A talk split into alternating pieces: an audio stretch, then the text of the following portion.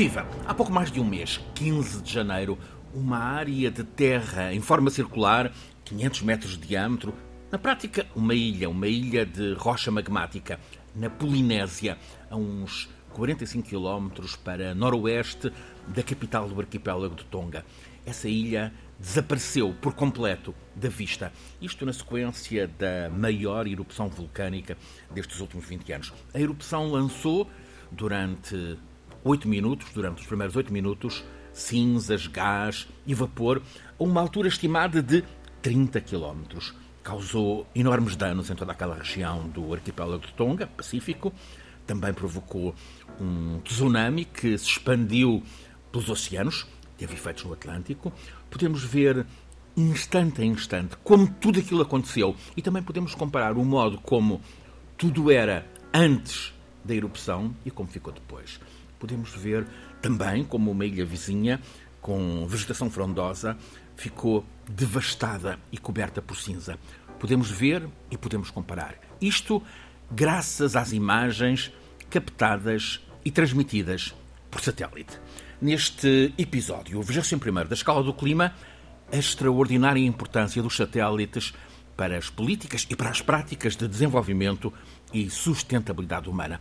Os satélites viabilizam a máxima comunicação, possibilitam, por exemplo, o controle do tráfego, não só o aéreo, também o marítimo, o terrestre, permitem monitorizar recursos, por exemplo, a água e tanto, tanto mais. Daqui a pouco vamos aqui voar ao encontro do saber e das questões em volta dos satélites. O professor Filipe Duarte Santos traz-nos hoje um convidado, também perito, André Moitinho de Almeida. Antes, um estudo revelado nestes dias, um estudo de uma equipa coordenada pelo climatologista Paul Williams, da Universidade da Califórnia, Los Angeles.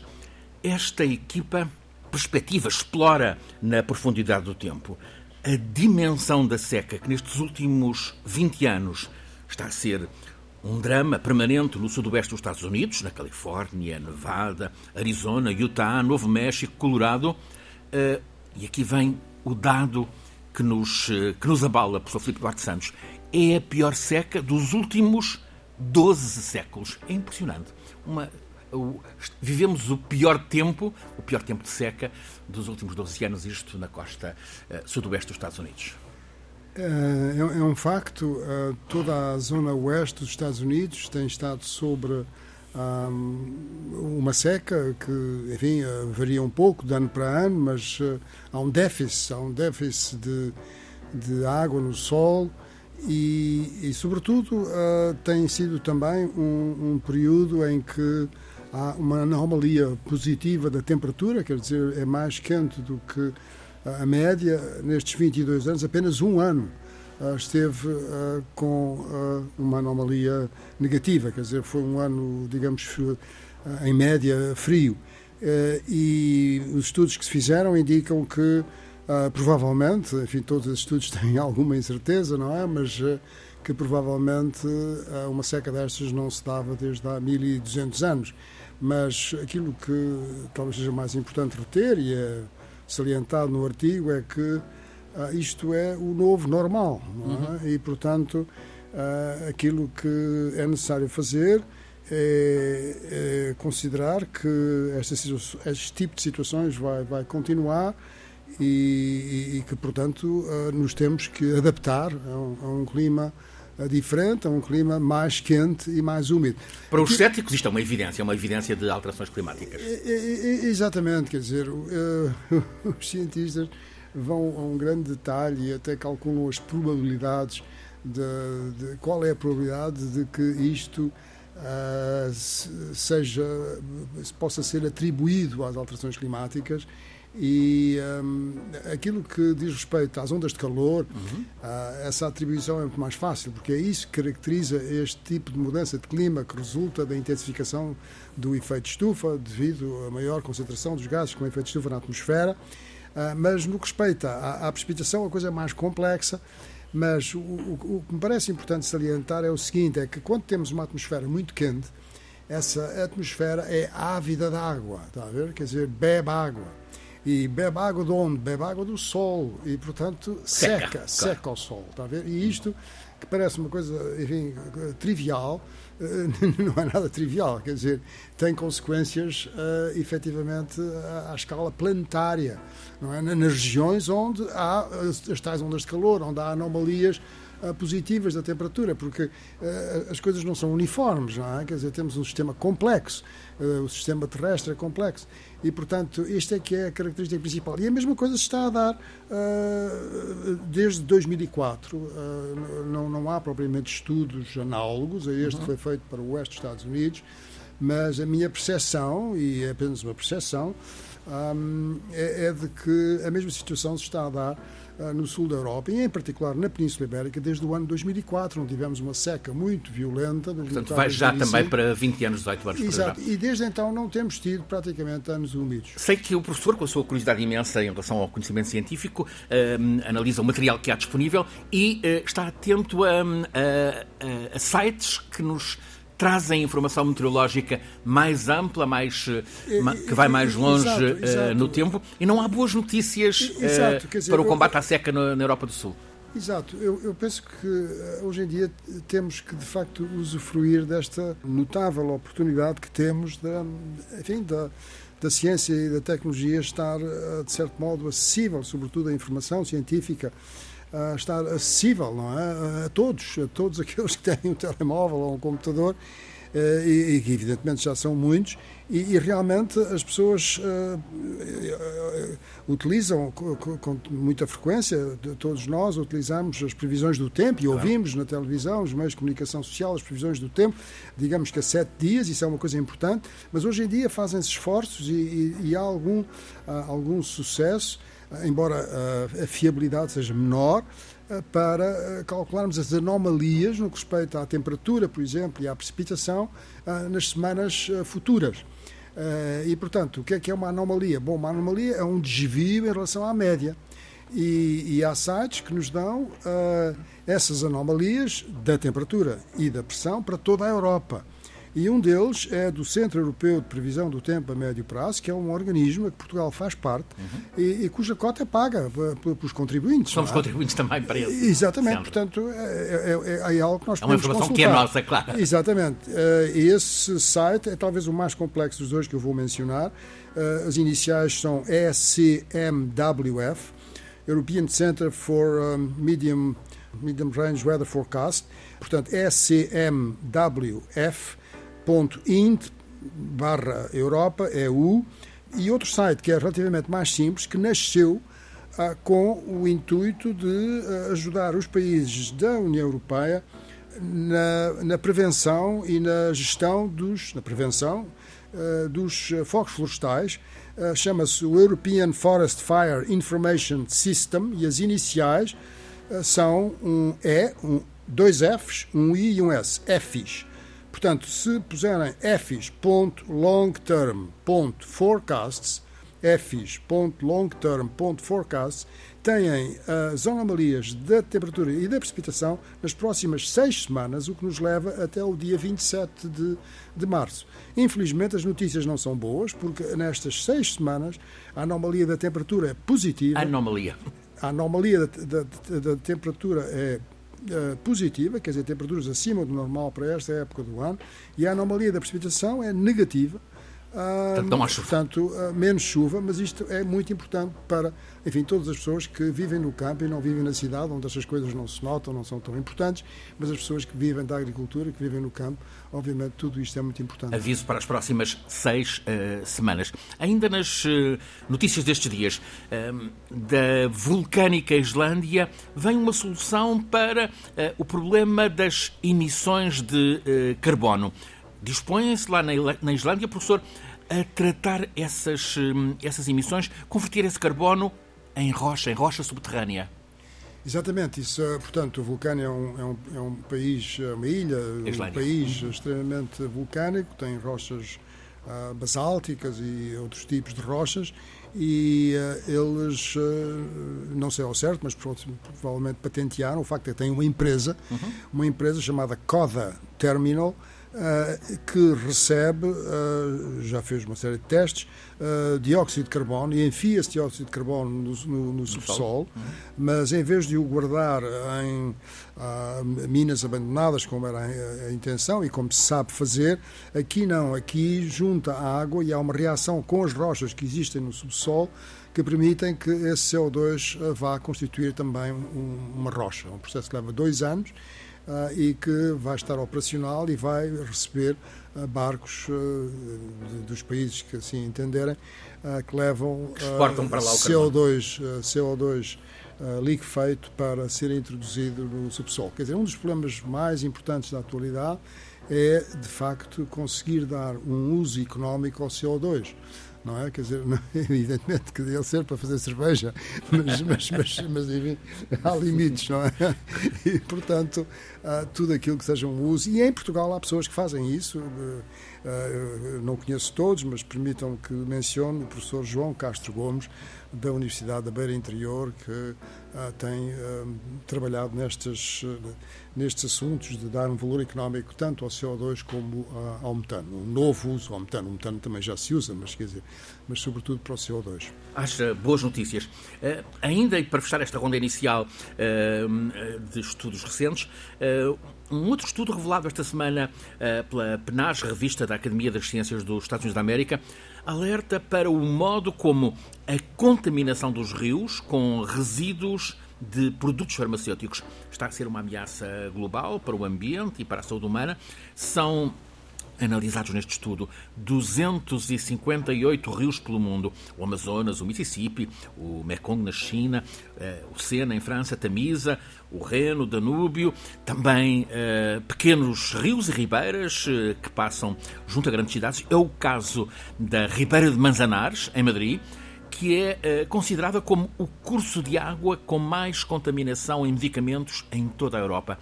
Isto é, professor, um alerta para todos nós, sendo que infelizmente este estudo não tem participação portuguesa. Ah, sim, sem dúvidas, é um estudo muito interessante porque pela primeira vez uh, procura uh, fazer esta análise à escala global, envolveu 104 países e, e aquilo que concluíram, enfim, muito brevemente, é que estes problemas da contaminação com, com fármacos dos, de, dos rios, dos recursos hídricos, uh, acontece sobretudo naqueles países que têm uma escassez elevada de água. Já falámos aqui de, do conceito de escassez. Aliás, uh, as iniciais, como é conhecida, é WEI, do, do, inglês Water Exploitation Index e, e, até vimos que num estudo recente que está disponível uh, para consulta pública na internet sobre as disponibilidades atuais e futuras da água em Portugal Uh, esse estudo conclui que de, todas as bacias hidrográficas do nosso país estão com escassez de água, exceto a do rio Minho, e há uma que está com escassez extrema, que é o Mira. Mas, bom, é um estudo muito interessante. Chega à conclusão que uma das substâncias que é mais frequente, fármacos que é mais frequente encontrar, é a carbamazepina, uhum. que é um antipsicótico, um anticonvulsionante, um antipsicótico epilético, e a metformin, que isso é uma coisa que é muito conhecida, que é para os diabetes. Mas vale a pena mencionar o caso do, do Manzanares, porque uh, é, é, realmente um caso que também diz respeito indiretamente a Portugal. Uh, porque o Manzanares é um rio que nasce na Serra do Badarrama uhum. e atravessa a parte oeste de Madrid e, e, e desagua no Jarama, uhum. que é um outro rio que atravessa Madrid um rio com um caudal maior uh, e que transporta uh, onde são lançados grandes quantidades de águas não tratadas, de, de, residuais urbanas não tratadas de, de, Madrid. E, portanto, é um rio extremamente poluído, além do, também do, do, do Manzanares. Mas depois o que acontece é que esse jarama tem um caudal considerável e vai desaguar no Tejo Simplesmente o Tejo tem muito pouca água. E, e fica-se espantado, então, mas o Tejo é o rio principal e tem pouca água. Ah, tem pouca água por causa do transvase que está montante e que tira água do para Tejo para ir para, para Segura, ou seja, para o sul de Espanha. É? E, portanto, estão a ver que uh, o Tejo, a partir do encontro entre o Jarama não é? Com o jarama está Como nós poderemos estar a apanhar com esses fármacos, com e, esses e, restos e, de fármacos tudo isso vai, que vêm vai do... pelo Tejo abaixo. Mas, enfim, para dar uma nota positiva, esse encontro do Rio Jarama e do Rio Tejo faz-se em Aranguês, que tem um palácio lindíssimo, É e onde viveram duas princesas portuguesas eh, consortes de dois reis eh, espanhóis, Fernando VI e Fernando VII. Felipe Duarte Santos, professor catedrático da Faculdade de Ciências da Universidade de Lisboa, conduz-nos todas as semanas neste programa, A Escala do Clima. Este é o 21º episódio. Está dito, hoje estamos voltados para os céus. O tema é a informação proporcionada pelos satélites. O professor traz-nos um, um, um perito neste tema dos satélites. Quer apresentá-lo? Sim, tenho muito gosto. O André Moitinho de Almeida, um, que é professor na Faculdade de Ciências da Universidade de Lisboa e com quem tenho colaborado ao longo dos anos, uh, e tem sido um gosto. Uh, ele é um astrofísico, uh, ele é especialista da, da, nossa galáxia, da Via Láctea, e da estrutura da, da galáxia, e enfim, da história da nossa galáxia, e tem participado em, em programas com uma grande projeção internacional, como o Projeto Gaia. E, além disso, também uh, tem se, se, interessado e tem feito trabalho na área dos satélites e, em particular, na área do problema dos, uh, dos detritos dos satélites, não é? Que se, existem no espaço e a problemática que isso, que isso causa. Bem-vindo, André Moitinho de Almeida. Quantos satélites uh, estarão à nossa volta? Bem, primeiro, obrigado pelo convite dos dois. Fico, fico muito contente de estar aqui na, na conversa convosco. É e um, relativamente ao número de satélites, bom, satélites em operação neste momento existem cerca de 5.000, 5.100 uh, registados. Uh, evidentemente isto não conta com um número, porque será pequeno relativamente a este, de satélites militares, mas que é desconhecido, não é? Uh, isto não quer dizer que sejam os objetos que nós temos em órbita. Depois destes satélites, enfim, há um conjunto de satélites que já foram lançados ao longo do tempo.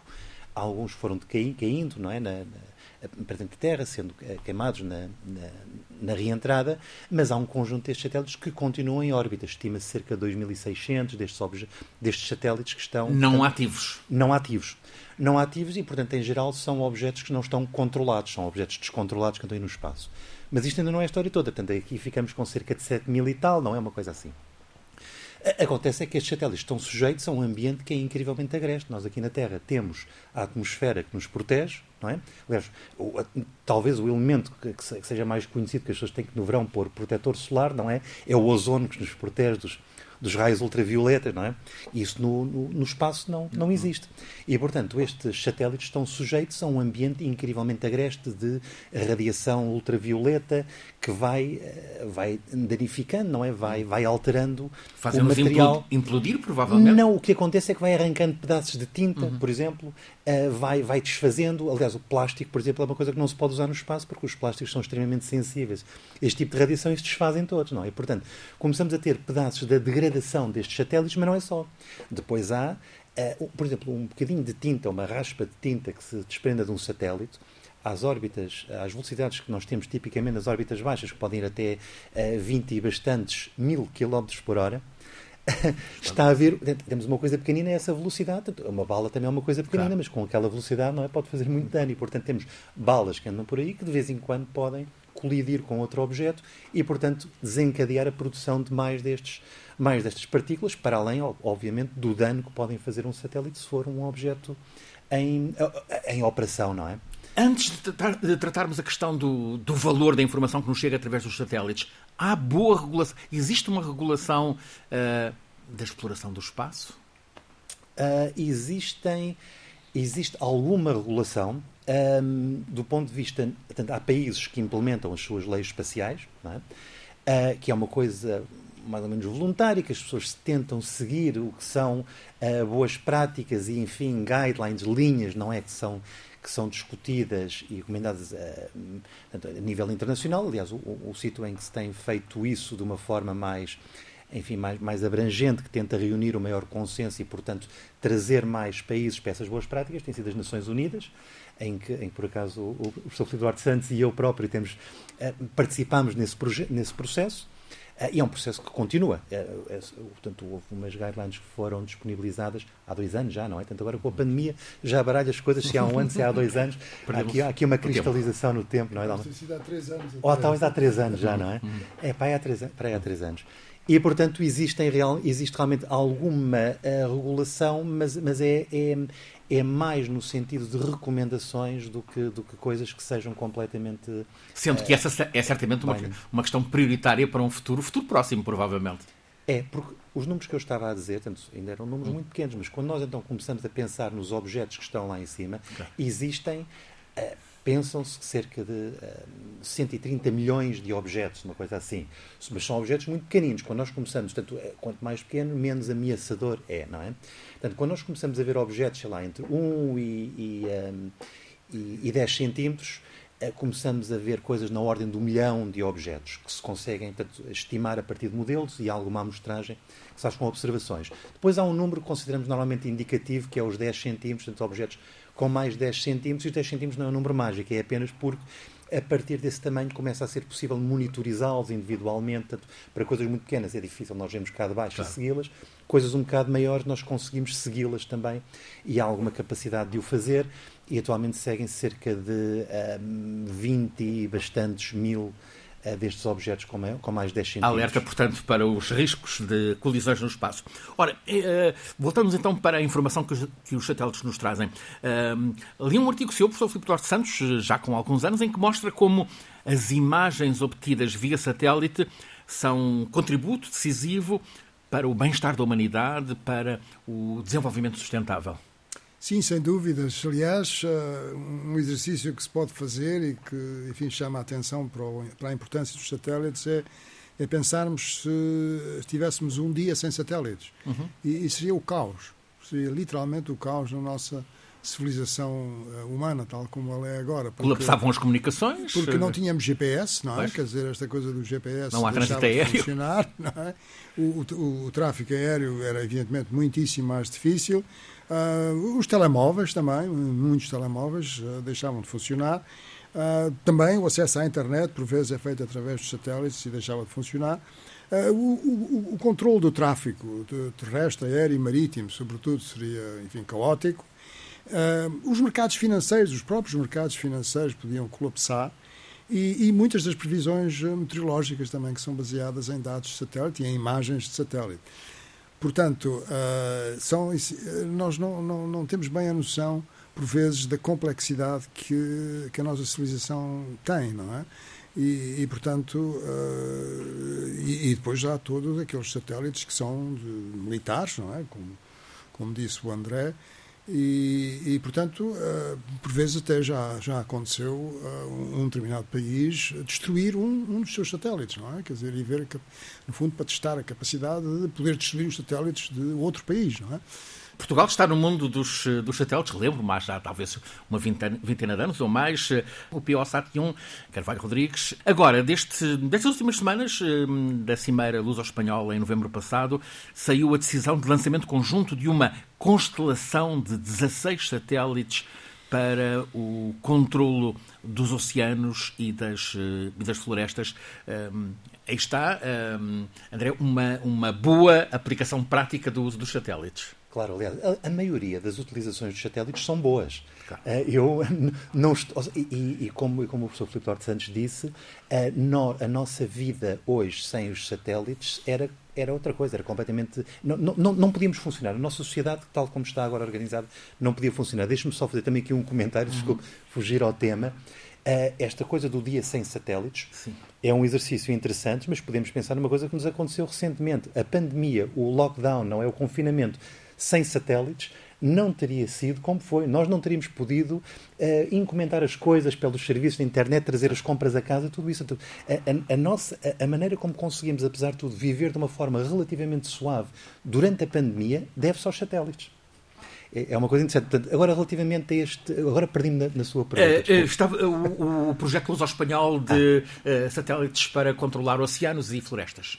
Sim, muito bem. Um, portanto, existem, tanto, agora, agora há, uma, há, uma, tendência, não é, de criar estas constelações, não é, de satélites. Uh, porquê? Bem, primeiro, a, a, utilização de satélites para monitorizar oceanos e, e tanto e É uma prática generalizada. Uma prática generalizada. Mas qual é a diferença para a constelação? Pronto, essa é, é a coisa. Ora bem, estes objetos convém que estejam, portanto, em órbitas relativamente baixas, uhum. por várias razões. Uma delas é porque conseguem ver em mais detalhe, não é? O que está cá em baixo. Órbitas baixas são que... que 2 mil quilómetros, mais ou menos, é o que chamam 2 mil quilómetros. Mas, mas, podem ser mais baixas. A Estação Espacial Internacional... Lisboa, Paris. A, a Estação Espacial Internacional está a 400 e tal quilómetros, portanto, existem também coisas mais baixas, mas isso já é, já é uma órbita extremamente baixa, não é? Uh, mas, portanto, uh, há um interesse em tê-los mais baixos, porque uh, requisitos energéticos, não é? Eu preciso de gastar menos energia a fazer a transmissão das coisas para a Terra, portanto, tenho mais largura de banda nesse, nesse sentido. Um, e o que acontece é que os objetos, para estar numa órbita baixa, têm que andar muito depressa e, portanto, não conseguem ficar em cima dos sítios que querem observar.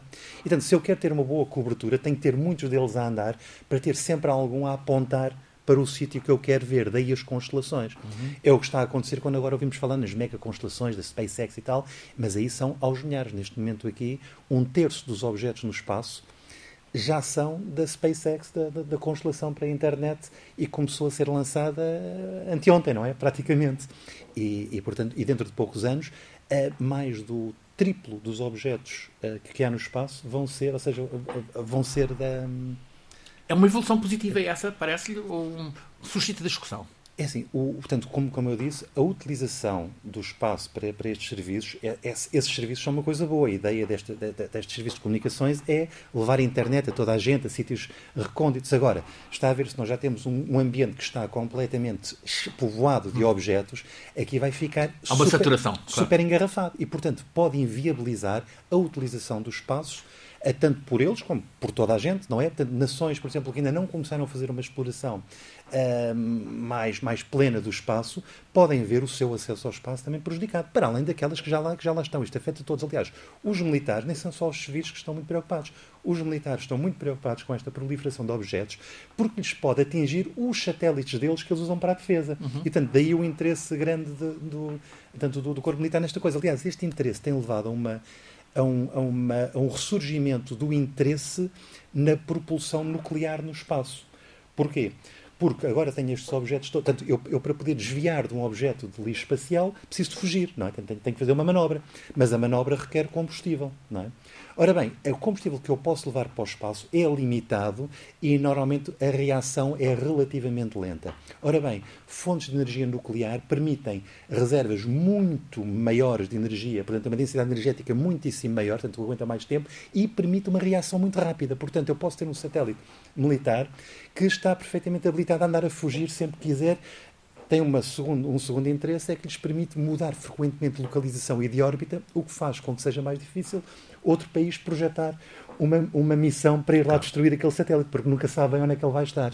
Aliás, muita, muita da informação que temos sobre a crise geopolítica no leste da Europa passa precisamente por, por satélites que revelam a posição de, de meios militares eh, de uma parte e de outra, neste caso especificamente tem sido da Rússia, eh, em volta, em volta da Ucrânia, na Bielorrússia.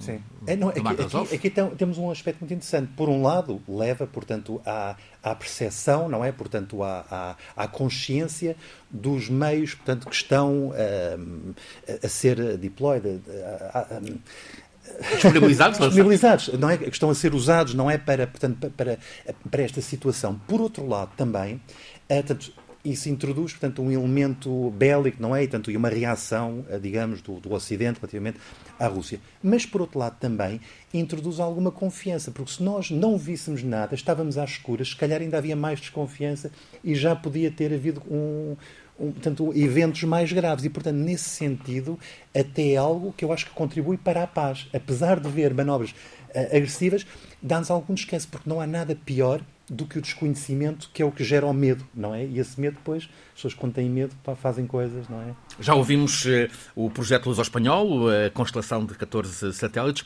Há um programa europeu, o Copérnicos, ehm, que coloca satélites como, como sentinelas. É um programa valioso este Copérnicos? É um dos programas centrais da, hum. da comunidade europeia. Portanto, em termos de capacidade do espaço, é um, é um, é um dos programas principais. Esse e o, e o, e o, e o do GPS, do nosso GPS, o, Galileu, não é? Uhum. Que tipo de informação é que podemos ter através destes, destes programas do Galileu e do Copérnicos? O, bem, do, do, Galileu, portanto, é, é, o, é, o, é, a versão europeia do GPS. Portanto, hum. nós não, o GPS é uma coisa americana.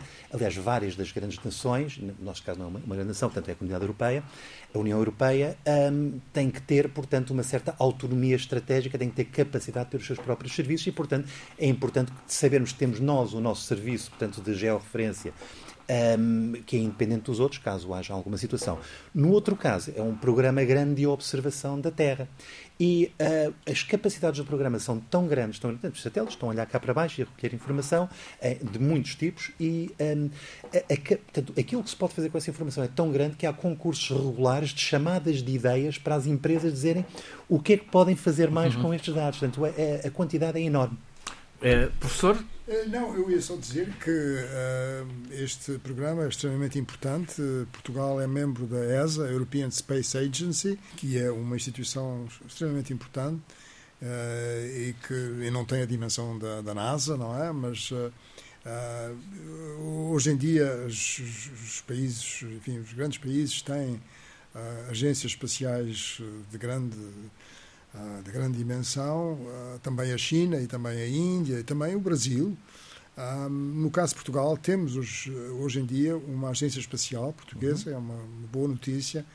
E um, eu tive a oportunidade recentemente de, de conversar com, uh, com, com, o diretor desta, desta agência sobre, um, enfim, a, a, a importância e, e, a viabilidade de desenvolver parcerias no que respeita à observação da Terra em Portugal, porque eu acabei por não referir, mas uh, os satélites são importantíssimos para a telemedicina, não é? Uhum. Que, em, em, grandes espaços, como por exemplo seja, seja o Brasil, não é? na floresta amazónica, tudo isso, a teleeducação, uh, o desenvolvimento e gestão de uma agricultura sustentável, a análise do comportamento e evolução das culturas agrícolas, produtividade agrícola, tudo isso pode ser monitorizado através de satélites a monitorização e gestão de recursos florestais e também da biodiversidade.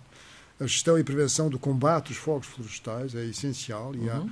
e há pessoas em Portugal que têm uh, grande conhecimento e experiência neste domínio da observação um, e, do, do, por meio de satélite de, do, dos, dos, fogos florestais e, da prevenção. Um, a gestão de secas hidrológicas e, e agrícolas, a gestão dos solos, eh, a incorporação, do carbono dos solos e a erosão, a monitorização dos recursos hídricos também, é uma coisa que se pode fazer através de satélite, tudo isto se pode fazer. Uh, o desenvolvimento de novos recursos hídricos, porque podem-se detectar aquíferos, é? portanto, no subsolo, Uh, o ordenamento territorial, rural e urbano, que é uma coisa em que todos nós estamos de acordo que se pode melhorar em Portugal, o ordenamento claro. do território. A monitorização da mudança do clima e dos seus impactos teve uma importância crucial. Os satélites tiveram uma importância crucial para nos, uh, uh, para nos dar conhecimento sobre os impactos das alterações climáticas e hoje em dia permitem visualizar, é? visualizar as emissões de dióxido de carbono. É? Há um, há um, um, é uma informação extraordinária. É, as, as, as, as plumas não é? das emissões eh, maiores no, no, hemisfério norte do que no hemisfério sul e a maneira como elas eh, se distribuem na atmosfera devido à circulação geral da atmosfera, tudo isso se pode visualizar e a monitorização dos estoques de carbono e, e, das emissões, não é? Como acabei por dizer. Assim, a formidável informação que nos chega através dos satélites, tema hoje na Escala do Clima, programa em parceria entre a Escola Superior de Comunicação Social e a Rádio Pública Antena 1. Cada episódio, este é o 21 é lançado às sextas-feiras em versão podcast no sítio RTP Play. O programa em versão rádio está a partir de agora às quintas-feiras, a seguir às sete da tarde na Antena 1. A Escala do Clima é um programa feito por Alice Vilaça, Nuno Portugal, Paulo Cavaco. Por mim, Francisco Sena Santos, sempre pelo professor Filipe Duarte Santos, que é o nosso condutor científico, e hoje como convidado o professor e investigador André Moitinho de Almeida.